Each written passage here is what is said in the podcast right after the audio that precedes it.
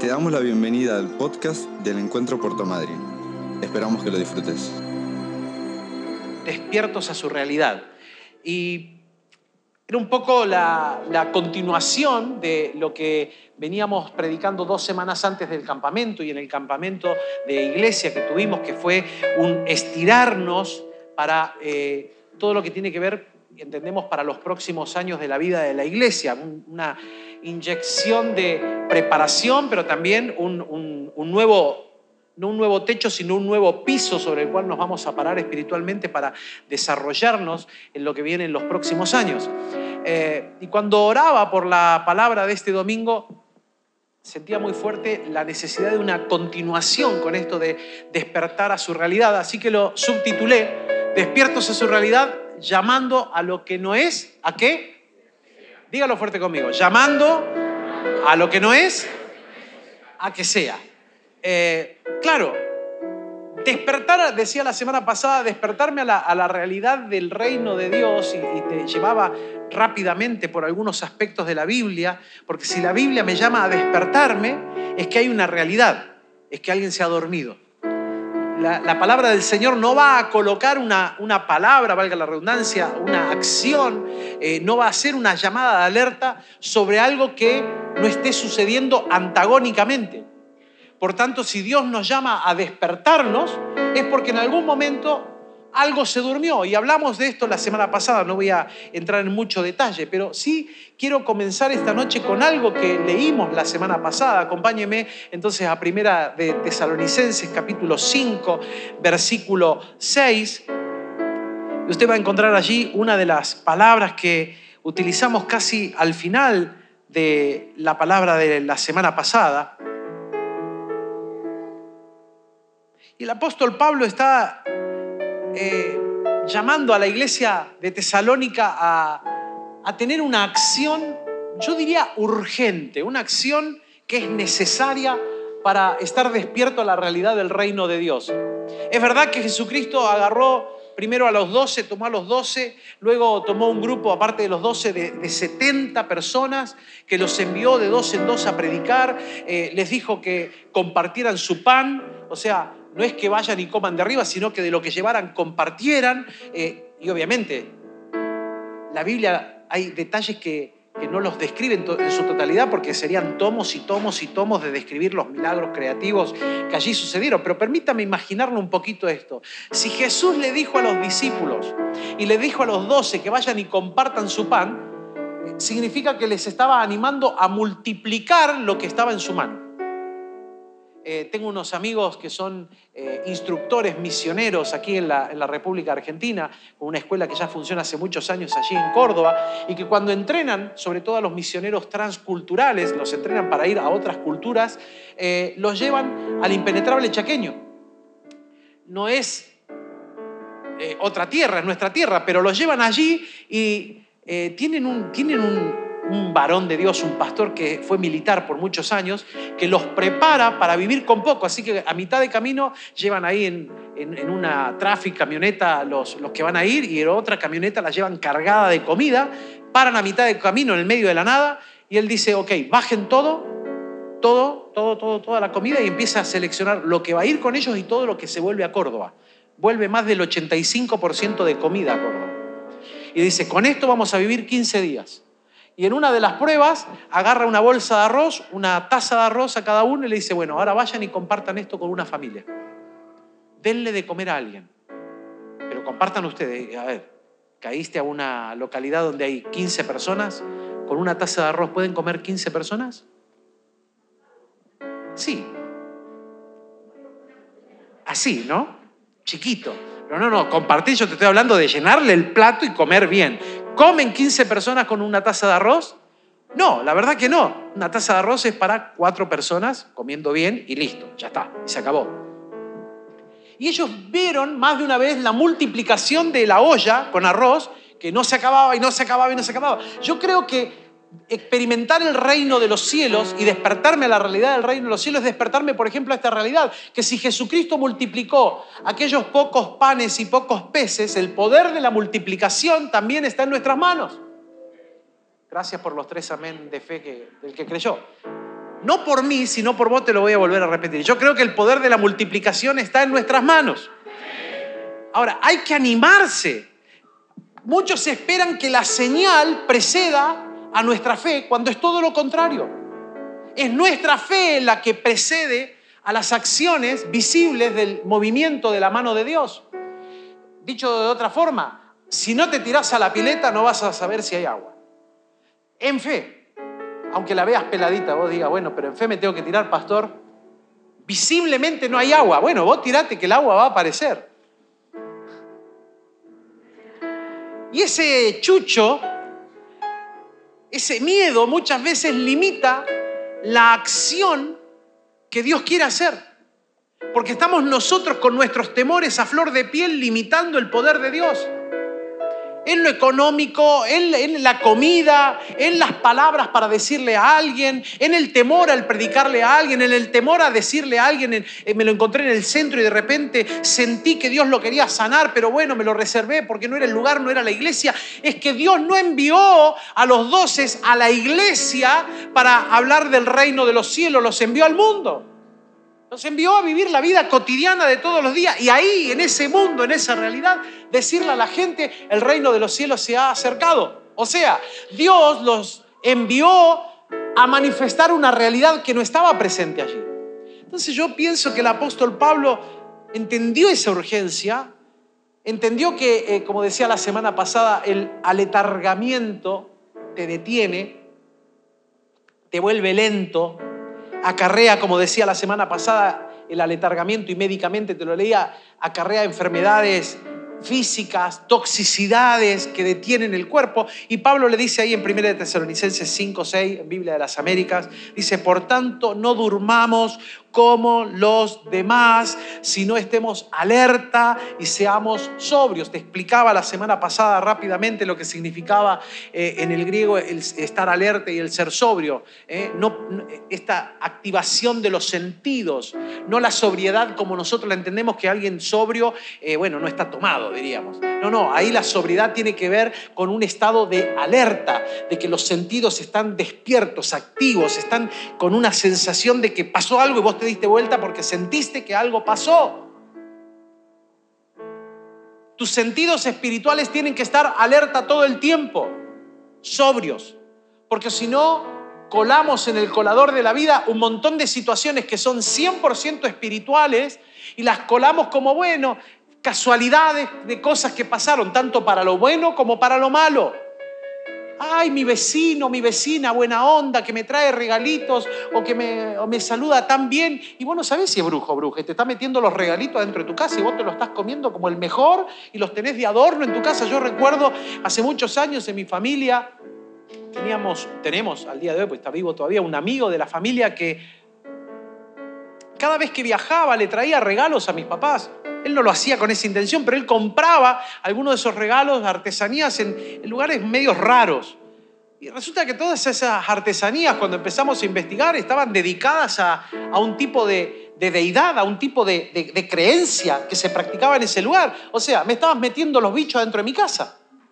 Y yo, que no lo entiendo, que no tengo los sentidos activados, me lo como y después cuando empiezo a vivir días de opresión, que no duermo, que me despierto, que me ahogo, que siento que me tiran de la sábana, me tocan las patas, me tiran del pelo, las mechas, me da miedo todo, ay, voy a decir, debe ser porque soy temeroso. No, no, no es porque sos temeroso, es porque vos le abriste la puerta a los demonios adentro de tu casa, agua y ajo ahora. Porque no tenés los sentidos despiertos. Y cuando uno no tiene los sentidos despiertos, decía esta definición médica de la semana pasada, hay toxicidades que se meten en tu cuerpo. Bueno, en lo espiritual también empiezan a suceder cosas, porque no estoy despierto espiritualmente, ni para lo bueno ni para lo malo. Porque si estoy despierto espiritualmente, aún me doy cuenta cuando el Señor viene de repente y empieza a ministrar mi corazón, empieza a ministrar mi alma, mi espíritu, mis sentidos están alerta. Percibo la presencia del Señor y no me detengo, sino que, eh, perdón, no no me apresuro a correr, sino que me detengo allí porque ahí hay algo de Dios que yo quiero disfrutar. Entonces estoy alerta para detener lo malo, pero también estoy alerta para percibir lo bueno de Dios y quedarme allí, como decía hoy. Eh, ay, se me hizo una laguna. ¿Cómo te pusieron? como dijo Romina.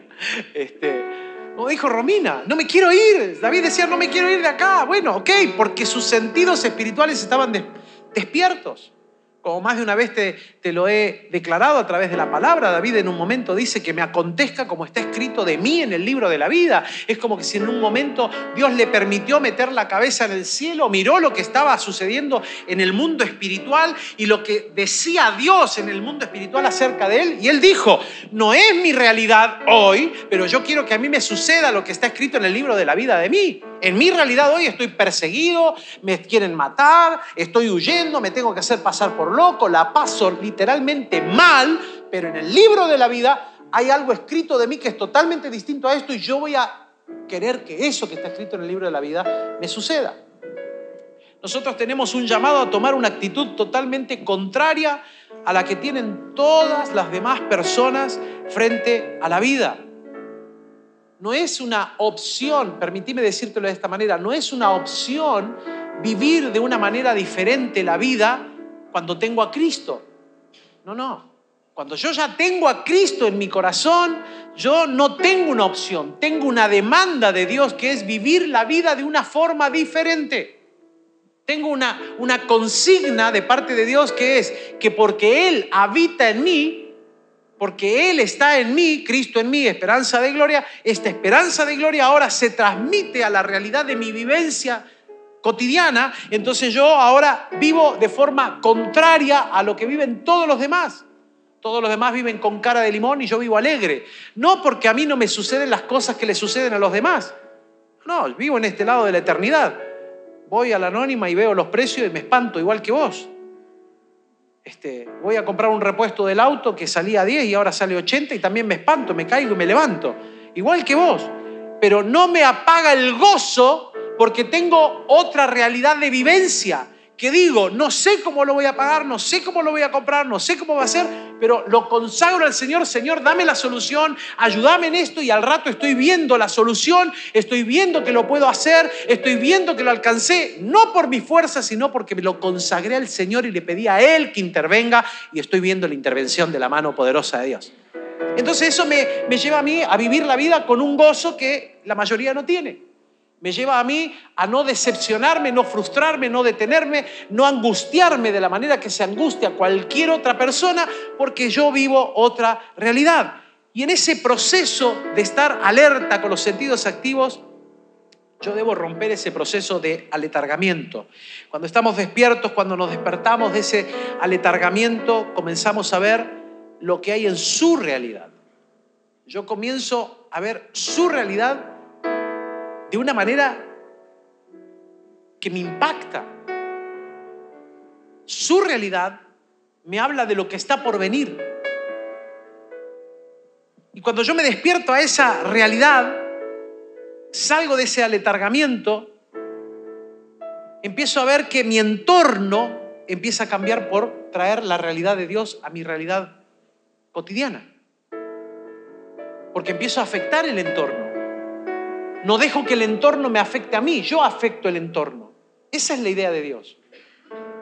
No que vos te dejes afectar por lo que hay a tu alrededor, porque la gente a tu alrededor ya vive amargada, ya vive decepcionada, ya vive frustrada o ya vive de la manera que vive, de lo mejor, o perdón, de la mejor manera que puede. Ya viven así. Pero la idea de Dios no es que yo me deje aletargar o, manejar en mi realidad de hoy como ellos viven. No, no, no, es que yo los transforme a ellos por la transformación de la realidad de Dios que ya percibo en mi interior. Este cambio de realidad es lo que nosotros procesamos como aquello que hablamos por fe. Ese cambio de, de realidad es la que nosotros los creyentes decimos, bueno, es por fe. Que no es otra cosa que lo que estamos viendo lo que estoy viviendo con Dios y en Dios y que declaro sobre mi vida, que declaro sobre mi cotidianidad y que rompe muchas veces con los estereotipos de las cosas que me circundan. Porque por fe yo estoy declarando algo que en mi realidad no está visible, no es. Claro, mi, mi realidad no es la que yo estoy viendo con los ojos de la fe. Mi realidad me dice otra cosa. Yo no sé cómo es tu realidad. Esa la podés describir vos, mejor que nadie. Vos esta noche podés hacer un ejercicio práctico. Mira tu realidad. No la engañes, no la tapes. No, no, mírala ah, cruda como es. Con la consigna de definirte vos como sos en esa realidad. Y vas a tener pragmáticamente lo que es tu vida cotidiana, lo que te rodea, lo que te circunda, lo que te sopla en el oído, lo que te afecta en tus emociones, lo que te potencia o lo que te vuelve impotente. Esa es tu realidad. Y es verdad que yo no la puedo cambiar. Es verdad que el hermano o la hermana que está al lado tuyo no la puede cambiar, pero vos, si vivís por la realidad de Dios, sí la podés cambiar en el nombre poderoso de Jesús. Porque cuando tenés y empecés a tener una relación personal con Jesucristo, Jesucristo te va a hablar de que esa realidad es momentánea y pasajera. Ahora, yo no sé si el momentáneo y pasajero, puede haber dos opciones, es que es momentáneo y pasajero porque Dios lo va a quebrar aquí y en el aquí, en el ahora de mi vida yo voy a ver la realidad de Dios, o Dios me va a llevar a su presencia y ya en su presencia ya no hay enfermedad, no hay muerte, no hay tristeza, no hay agonía, y ya mi realidad cambió. ¿O no? Porque estando en Él, ya mi realidad cambió. Estoy en la realidad ahora de la eternidad junto al Señor. Sea de cual sea, la realidad de Dios me termina afectando y me termina cambiando. Ahora, de este lado de la eternidad yo lo hablo como con esta frase, con los ojos de la fe. Lo declaro por fe. Estoy hablando de que aquellos conceptos que le dicen a mis sentidos, por ejemplo, es imposible, ahora los veo posibles por la fe. Por eso el apóstol Pablo llamaba a la iglesia a estar atenta, a no dormirse como todos los demás, en otras palabras, a no acostumbrarse a la situación. Pablo le estaba diciendo a los tesalonicenses, no se acostumbren a la situación que los rodea porque no es tu realidad. No te acostumbres a que esto que está pasando en tu sociedad es lo que te toca vivir porque no es tu realidad. No te acostumbres a esta situación de gobierno o de políticas o de situaciones sociales o de economías o de educación o del barrio o de lo que sea porque no es tu realidad. No te acostumbres. Y para no acostumbrarte a esa realidad que te presenta la vida diaria, vos tenés que estar atento y alerta, ser sobrio, estar despierto, no te duermas como los demás. Dios quiere que veamos su plan. Dios quiere que yo vea su plan, cuál es el plan que Él tiene y que de seguro se va a hacer presente en mi vida. Que si yo veo ese plan y lo empiezo a declarar, y lo empiezo a, proclamar y lo empiezo a caminar por fe, de seguro lo voy a ver cumplido. No sé si mañana o pasado, pero en algún momento lo que estoy declarando por fe se va a hacer presente. En algún momento el Señor va a salir a mi encuentro y aquello que era imposible ahora se va a volver posible. Porque si lo estoy percibiendo desde la realidad de Dios, no desde mis emociones, no desde la pizza que me puedo haber comido y me cayó mal, ¿Viste? Porque hay algunos que hablan del dolor de Pisa, de la transfiguración de la Pisa de anoche. No te estoy hablando de eso, que te cayó mal y viste un arcángel que bajó con una espada, dos sándwiches de milanesa. Esa es la pizza que te comiste anoche. Yo te estoy hablando de percibir en Dios porque ya sabes escuchar a Dios y porque ya sabes cómo Dios te habla. Entonces sabes cuándo es Dios. Te estoy hablando de ese percibimiento del Señor y de que si Él me habla desde ese percibir que yo ya aprendí a conocer una realidad distinta a la realidad de mi cotidianidad, esa realidad es la que yo tengo que empezar a orar y declarar, porque esa realidad es la que Dios quiere hacer presente en mi vida. Jeremías fue golpeado por la realidad de Dios frente al desastre inminente que venía sobre toda la nación.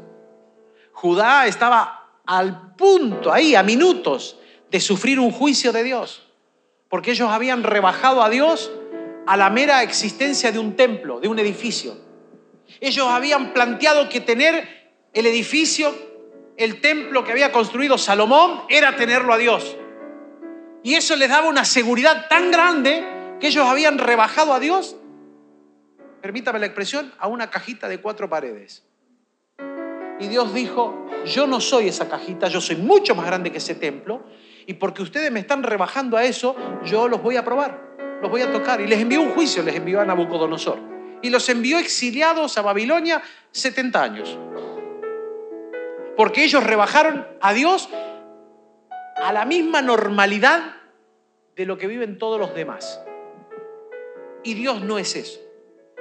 Así que Jeremías tuvo que profetizarle a toda esta nación lo que iba a venir. Mire conmigo Jeremías capítulo 1, verso del 1 al 12. Si no tiene su Biblia, va a aparecer en la pantalla ahí para que usted lo pueda leer también. Comienza diciendo palabras de Jeremías, hijos de Hilcías, de los sacerdotes que habitaban en Anatot, en la tierra de Benjamín, palabra de Jehová que le vino en los días, y preste atención, en los días de Josías, hijo de Amón, rey de Judá. En el año décimo tercero de su reinado le vino también en días de Joacim, el hijo de Josías, rey de Judá, hasta el fin del año undécimo de Sedequías, hijo de Josías. O sea, le predicó al padre, al hijo y al nieto. Estos tipos se morían y ahí seguía Jeremías predicando.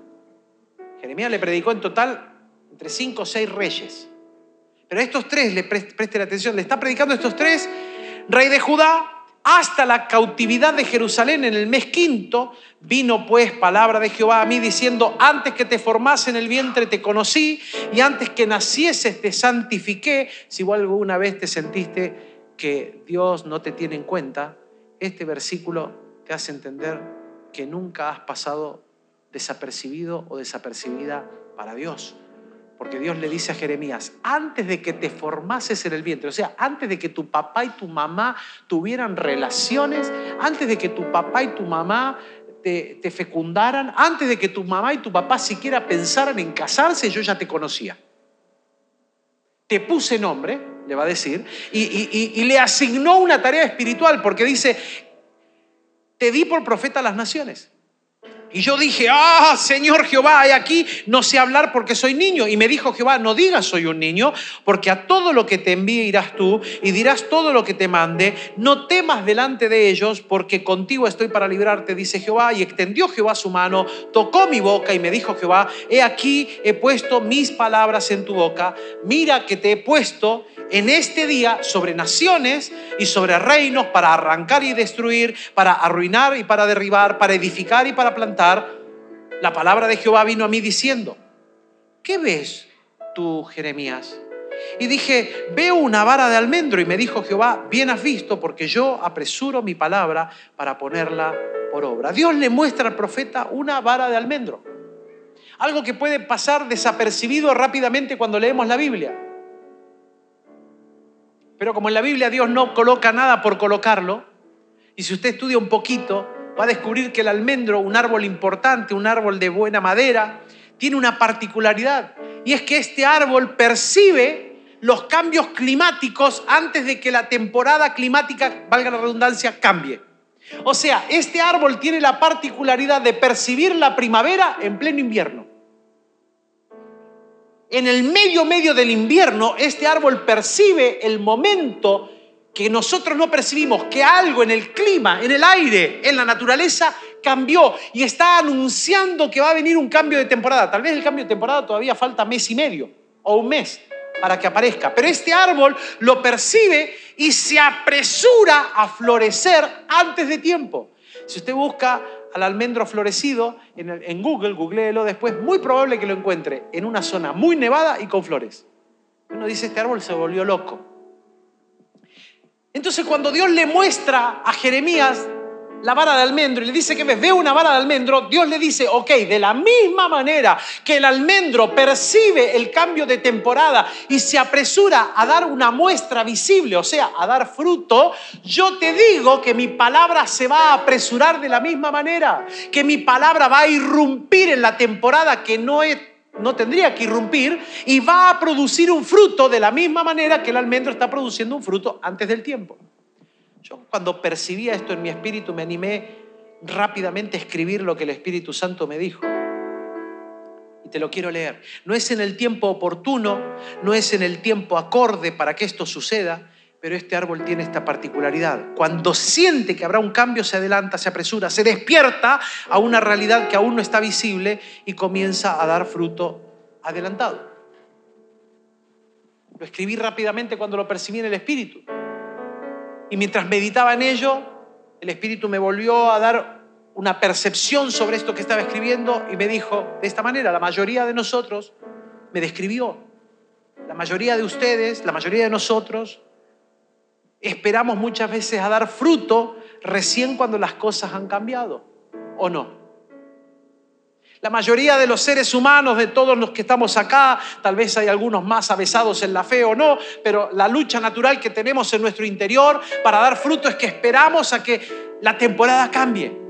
Esperamos a que las cosas sucedan. Esperamos a que algo me diga que, que la cosa cambió. Entonces ahí comienzo a dar un fruto.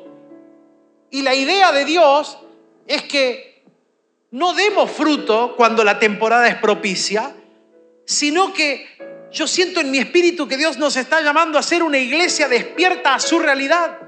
Y esto es llamar a lo que no es, a que sea por el nombre poderoso de Jesús. A lo que por su temporada, no por mi temporada, por su temporada, está cambiando. A que yo visualice lo que en la temporada de Dios Dios dijo, va a hacer esto o va a suceder aquello, aunque en mi realidad todavía no es. No es el momento. No parece propicio. No parece adecuado hacerlo en el aquí y ahora, porque no, la economía, el dólar que se fue a 556 y que a final de mes capaz que llega a 608, 610, 670, o no sé a dónde va a llegar. Ay, ay, ay. Entonces uno dice, no, no es el momento para hacer, para moverse, para tomar una decisión. Claro, porque nosotros nos movemos por nuestra realidad del hoy. Pero cuando Dios habla, habla por sobre la realidad del hoy y yo me tengo que aventurar en fe, sí, asegurándome, número uno, que sea Dios el que me lo dijo y no mis emociones. ¿eh? Por eso te dije hace un rato que tenés que saber reconocer la voz de Dios en tu propia vida. Porque Dios te quiere hablar a vos, no solo a través del pastor, de un líder o de un discipulado, no, no, te quiere hablar a vos. Entonces tu demanda es aprender a escuchar la voz de Dios y aprender a percibir cómo Dios te habla en lo particular de tu corazón para percibir el cambio de su temporada en tu temporada. Dios quiere que nos adelantemos de la misma manera que el almendro a dar fruto antes de que las cosas se acomoden para dar fruto. Ese es el paso de fe. Dios le está dando una indicación al profeta que tiene que ver con una muestra de el carácter de Dios. Podríamos decir que Dios le está hablando al profeta dándole una muestra de su propio carácter. Dios siempre va adelantado a la temporada de los hombres. Por eso le dice, ¿qué ves? Una vara de almendro. Bueno, así te digo, mi palabra se apresura al cumplimiento, porque mi carácter no es tu carácter. Yo no espero a que las cosas estén dadas para mostrarme. Yo me muestro, yo me manifiesto, yo activo, yo digo, yo declaro y yo profetizo y yo lo hago venir. Ese es el carácter de Dios, no fallo. Por eso Dios le dice, de la misma manera, mi palabra se apresurará y dará el fruto esperado. Dios está mirando toda la obra completa. Dios no está mirando las circunstancias. Dios cuando te mira a vos y a mí, mira la obra completa, no mira mi momento.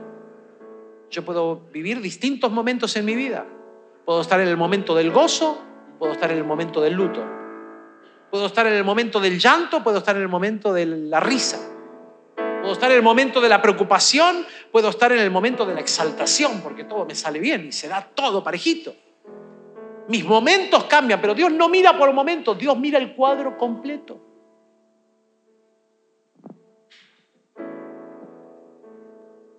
La eternidad se mueve bajo la realidad de lo que ya está realizado, no bajo la temporalidad del hombre.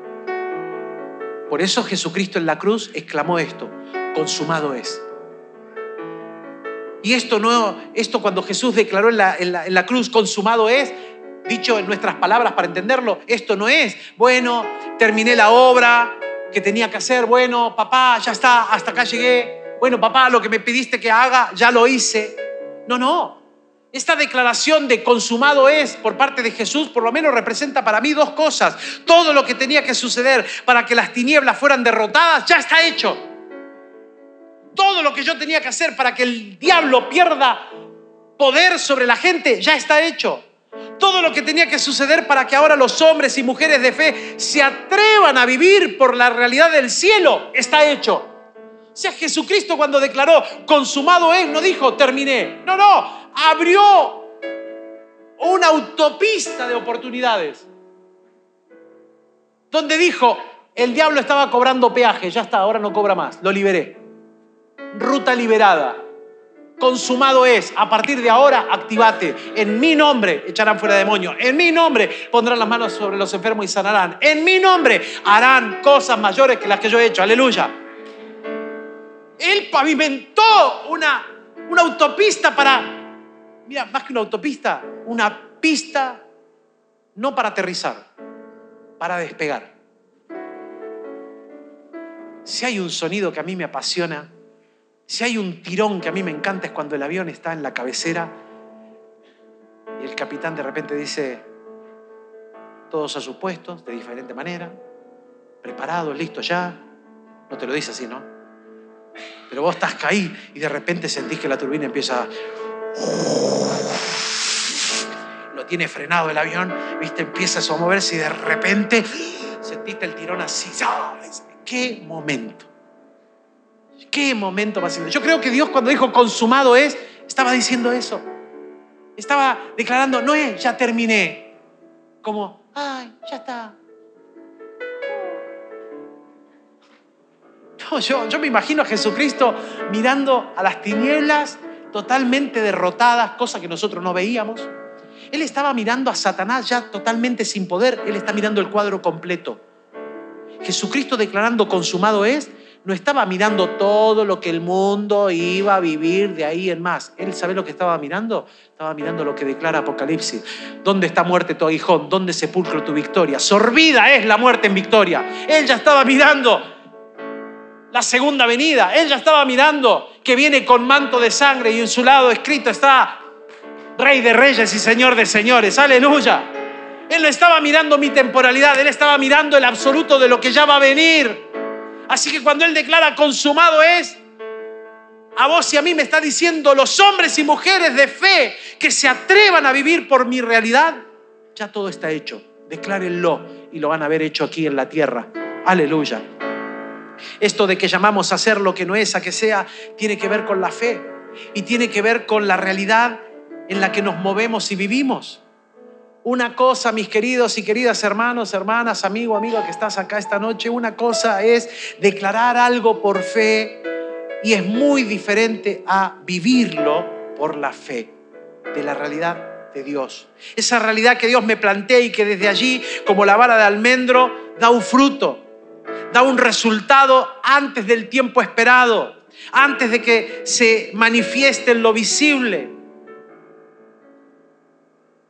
Porque muchos esperan a que primero se manifieste para después decirlo, lo creo.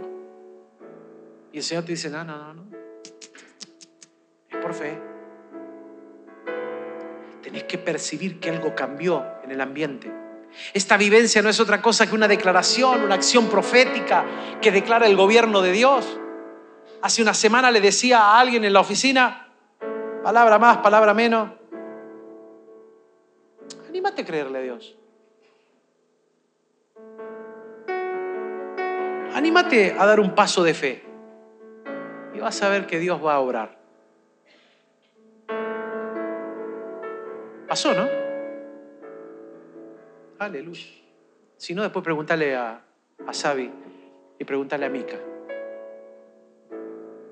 Se animaron a dar un paso de fe.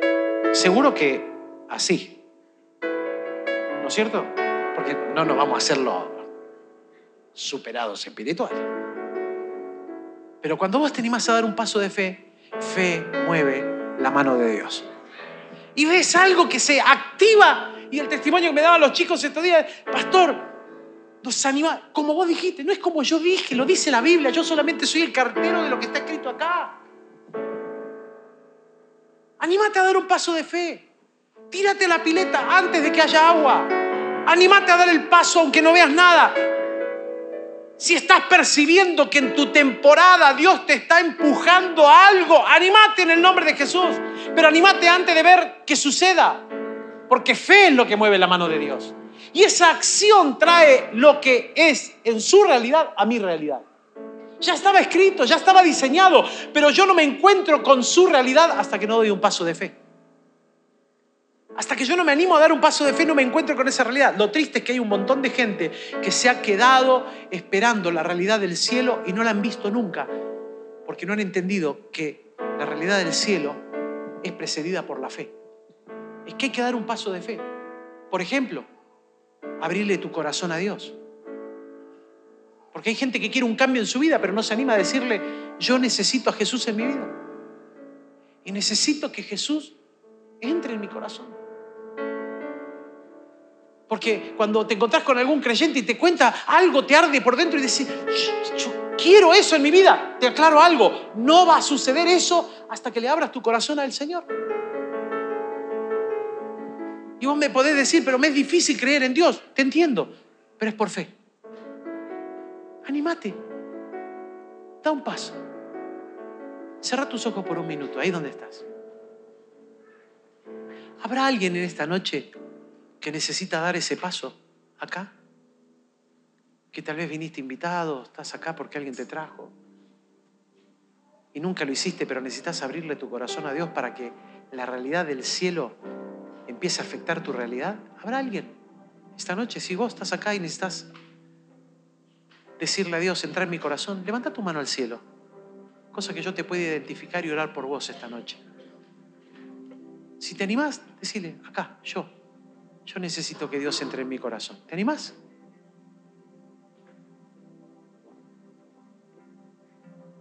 Decíselo. Porque si vos querés que la realidad de tu vida cambie, primero tiene que haber un paso de fe. Anímate a darlo. Si te cansaste de que tu realidad te grite todos los días que la cosa no va a cambiar y vos percibís que Dios puede cambiar tu realidad, Levanta tu mano al cielo y decirle, yo quiero que cambies mi realidad. Ahí donde estás. Levanta tu mano levemente y decir, Señor, cambia mi realidad. Bien. Yo creo, querida, que tu mano levantada le dice a Dios, esta noche tenés permiso para hacerlo. Y si te animás, vos que levantaste tu mano, decilo así conmigo, tenés permiso para hacerlo. Te doy el permiso, Jesús, para hacerlo.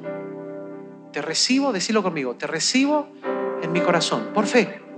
Antes de ver un cambio, hoy te abro mi corazón y te recibo en el nombre de Jesús. Amén. Amén. Contame en unos días cómo sigue la cosa. No me dejes de contar, ¿eh?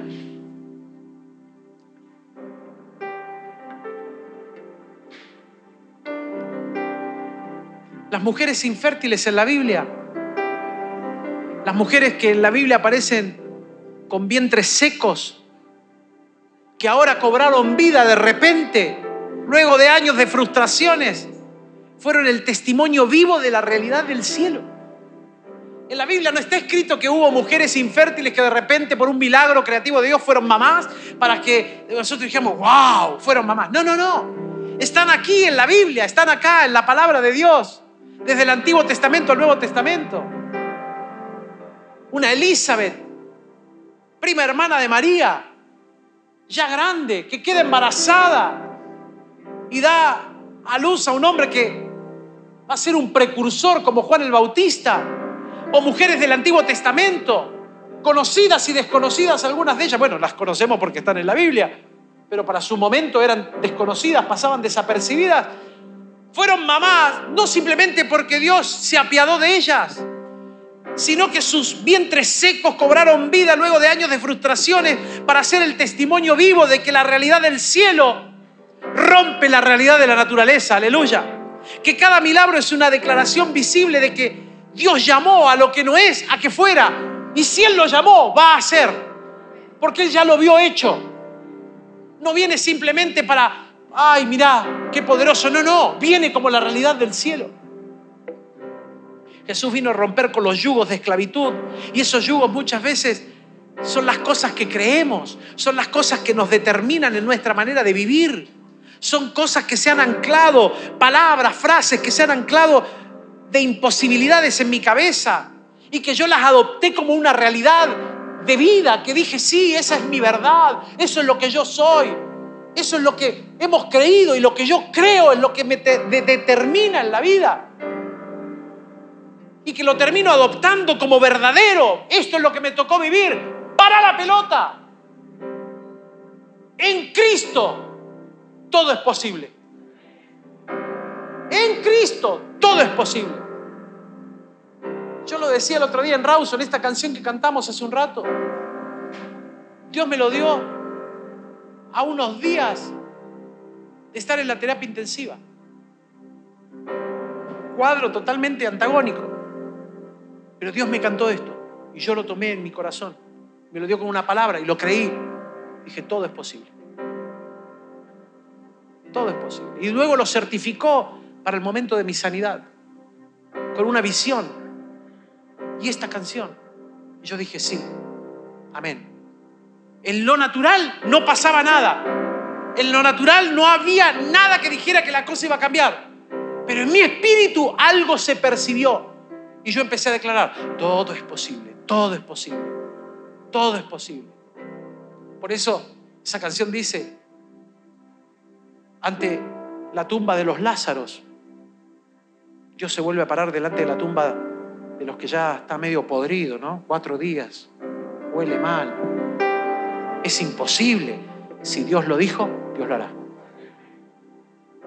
Yo debo percibir lo de Dios, no anclarme a las palabras, a las frases, a los esquemas de vida que yo he tomado como absolutos y verdaderos cuando son mentiras que me detienen. Segunda de Reyes 4:11 cuenta, por ejemplo, la historia de una mujer infértil, la tsunamita. Cierto día, versículo 11 al 17, Eliseo regresó a Sunem y subió a ese cuarto para descansar y le dijo a su sirviente Jesse, dile a la mujer tsunamita que quiero hablar con ella. Cuando ella llegó, Eliseo le dijo a Jesse, dile, agradecemos tu amable interés por nosotros. ¿Qué podemos hacer por ti? ¿Querés que te recomendemos con el rey o con el comandante del ejército? No, contestó ella, mi familia me cuida bien.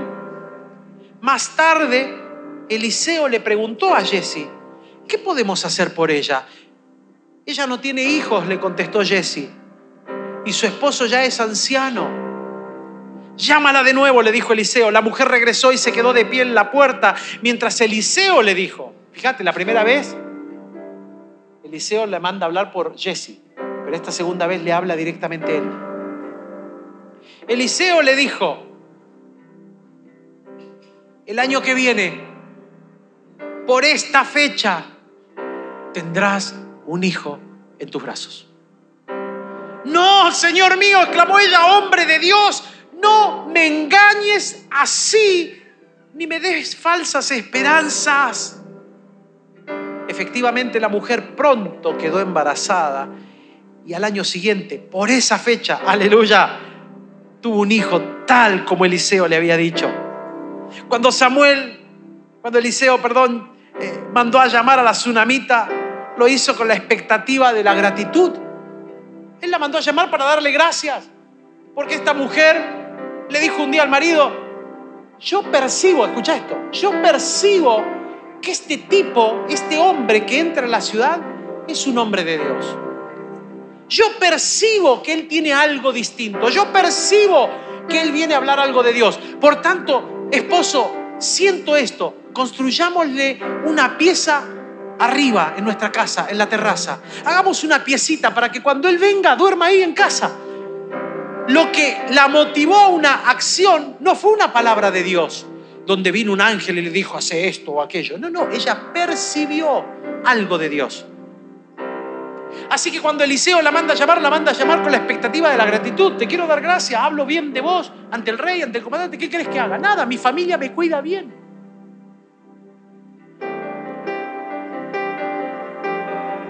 Cuando la tsunamita experimentó lo que sucede cuando Dios interviene, quedó asombrada. Eliseo llamó ese día a, la que no, a lo que no era a que fuese. Vio el cambio de temporada y profetizó, habló lo que veía en el espíritu. Lo que él percibía en el espíritu lo habló, ya realizado.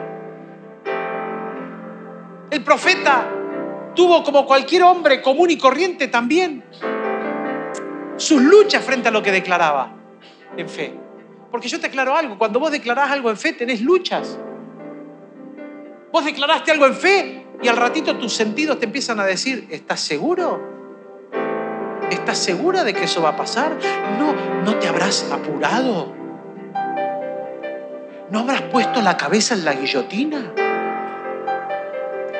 O declaraste algo y empieza a pasar todo lo antagónico. ¿No te ha pasado? A mí más de una vez. Y yo creo que el profeta también tuvo sus luchas.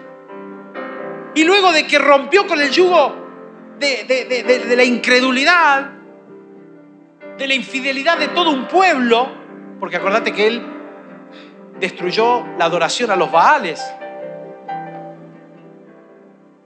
Él declaró, luego de esa derrota de los Baales, él declaró por fe lo que percibió como una impresión. Mirá lo que dice Primera de Reyes 18:41. Luego Elías, luego de matar a los Baales, le dijo al rey Acab, andate a comer. Te lo estoy argentinizando, ahí dice vete a comer. Pero un argentino diría, andate a comer, andate a tomar algo. Escucha lo que percibió, porque oigo, dice, oigo el rugido de una tormenta de lluvia que se acerca. En la realidad llevaban tres años y medio de sequía. No llovía hace tres años y medio. Y ese día no se nubló. No había ni una nube, no había ni una tormenta, pero él percibió en su espíritu el rugido de una tormenta y le dijo al rey, andate a comer, andate a tomar algo, escucho el rugido de una tormenta. O sea, él dio un fruto de fe frente al cambio que sentía en esa impresión espiritual que estaba sucediendo. Y allí, en medio de eso, yo ahora veo al profeta orando, diríamos, clavando rodilla. Pero ¿sabes por qué? Por la batalla que tenía. Porque él declaró algo y no pasó nada. Él declaró por la impresión que tenía, viene el rugido de una tormenta. Y en lo natural, el sol radiante.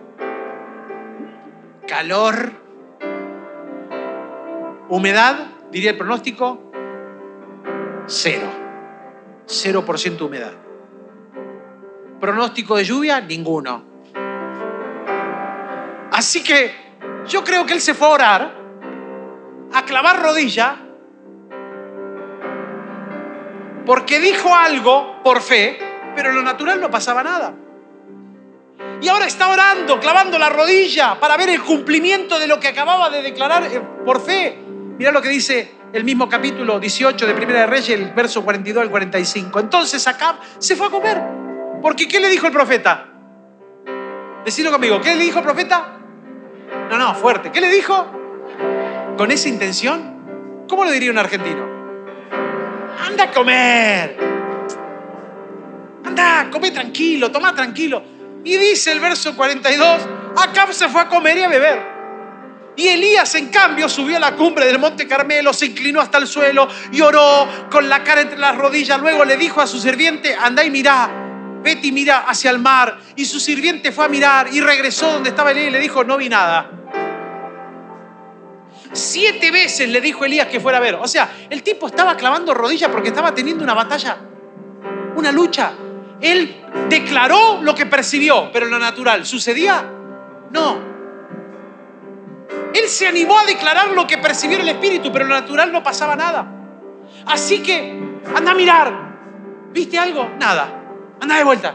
¿Viste algo? Nada. Anda de vuelta. ¿Viste algo? Nada. Anda de vuelta. Anda de vuelta. Anda de vuelta. Hasta que a la séptima vez vino con un resultado distinto. Ahora, en el mientras tanto, por un momento parate en ese mientras tanto. Eliseo profeta, perdón, Elías, está orando para ver si hay un cambio en el horizonte.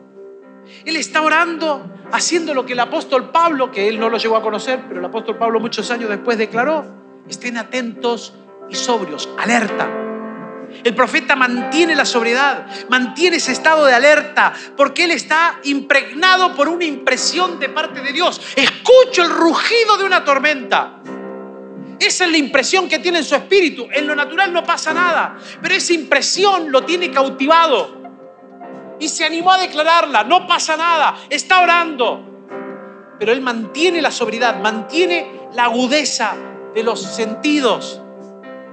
Y finalmente cuando en lo visible aparece un pequeño, un pequeño cambio, vuelve a profetizar sobre esa impresión que había tenido en el espíritu. Y ahora mira lo que declara, porque Jesse de repente viene y le dice, ¿viste algo? Se ve allá al fondo, al fondo, al fondo en el horizonte, una nubecita que si yo extiendo la mano, tan chiquitita, me cabería en la palma de la mano versículo 44 al 45. Finalmente la séptima vez su sirviente le, dije, le dijo, vi una pequeña nube como del tamaño de la mano de un hombre que sale del mar. Entonces Elías le gritó, corre y decile a Cab, subite al carro, regresa a tu casa, si no te apuras la lluvia te detendrá. Poco después el cielo se oscureció de nubes, se levantó un fuerte viento que desató un gran aguacero y Acab partió enseguida hacia Jezreel. Aleluya. Ponete de pie. Por un momento, por favor. Ponete de pie. Ya termino. Pero estas últimas declaraciones las quiero hacer con vos parado. Cuando te animás en fe a declarar lo que Dios está colocando como una impresión y te mantenés velando en oración por su palabra, Dios lo cumplirá. Dios lo cumplirá. Como le dijo a Jeremías, que se apresuraría su palabra este apresuramiento es el cumplimiento de lo que estamos llamando a hacer, aunque no es la temporada. ¿Sabes lo que me pasó hace unos días? Tuve un sueño. Los que ya me conocen saben que yo me desmayo y duermo. Y tuve un sueño con alguien que conozco hace muchos años, pero que hace desde el 2011 que no lo veo más. Y se fue del país, así que menos lo voy a ver. Está en México. Y sueño con un amigo y lo sueño en un, saliendo, yo estoy parado en un lugar, viéndolo salir de una casa de color beige, muy lindo barrio, una casa muy moderna, con un grupo de gente conversando. Y me quedó esa impresión, me despierto con esa impresión y digo, cosa mía. Pero como yo ya aprendí a escuchar a Dios y sé que Dios no, cuando me da estas impresiones del Espíritu, no son cosa mía, me quedé velando en oración durante el día, haciendo mis cosas, pero preguntándole al Señor, Señor, ¿qué, qué es esto? Y de repente el Señor me dice, escribile. Así que, bueno, ¿cómo le escribo? ¿Por dónde le escribo? Y abro el Messenger. ¿Cuántos se acuerdan del Messenger? Ya nadie lo usa, ¿no? Me escribió él por Messenger. Que ya que me escribió, Matanga dijo la changa. Sabes, querido Meni, que tuve un sueño con vos.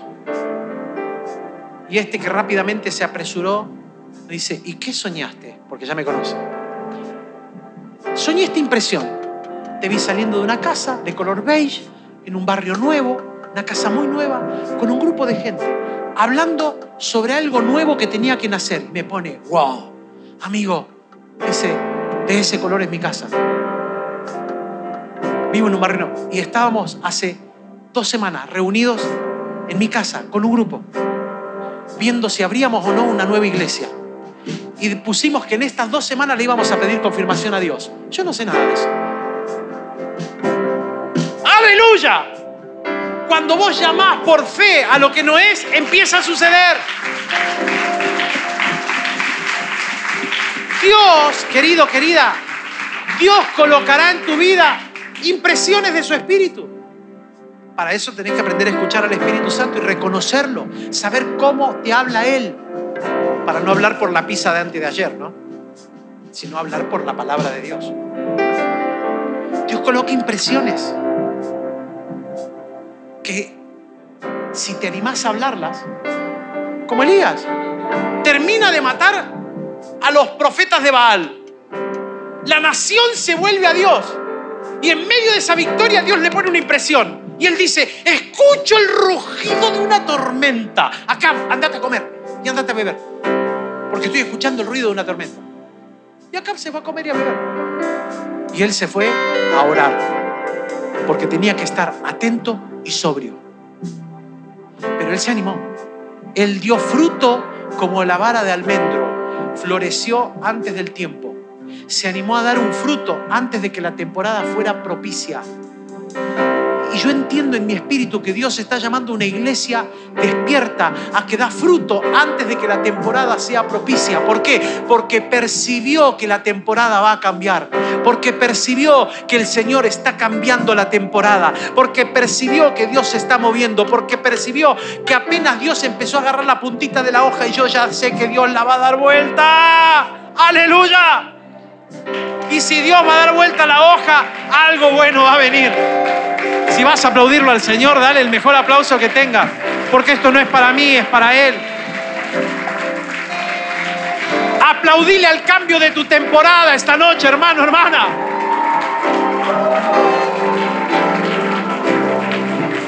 Dios está llamando a una iglesia despierta a su realidad. Dios está llamando a una iglesia que al estar despierta se anima a declarar y a profetizar lo que no es a que sea hecho. Acá en mi temporalidad no pasa nada, pero por la fe ya lo percibí que viene para mí. Ya lo percibí que viene para mí. Ya lo percibí que viene para mí. El diablo no podrá detener lo que Dios ya decretó. El diablo no podrá detener lo que Dios dijo que va a hacer. El infierno podrá presentar batalla, pero ese infierno que presenta batalla ya está bajo mis pies en el nombre poderoso de Jesús. Porque si el Señor está dándote la percepción de que hay un cambio de temporada, ese cambio viene y yo le estoy diciendo sí y amén y me estoy moviendo en fe antes de que venga, lo estoy profetizando antes de que venga y estoy accionando antes de que suceda por la fe en el Hijo de Dios. Aleluya. Dios está llamando a hombres y mujeres que no esperan a que las cosas se acomoden para dar fruto. Ellos y ellas son una manifestación visible, como declara Isaías, mis hijos y yo seremos por señal y prodigios al pueblo. No tenés hijos en tus manos, declaralo. Mis hijos y yo seremos por señal y prodigios al pueblo. Aleluya. Dios está llamando a hombres y mujeres a vivir de una manera extraordinaria el poder del reino de los cielos, manifestando aquí y ahora por la fe, cambiar y transformar las circunstancias visibles, dándole todo el honor y toda la gloria a Dios, porque si Él lo dijo, Él lo hará. Aleluya.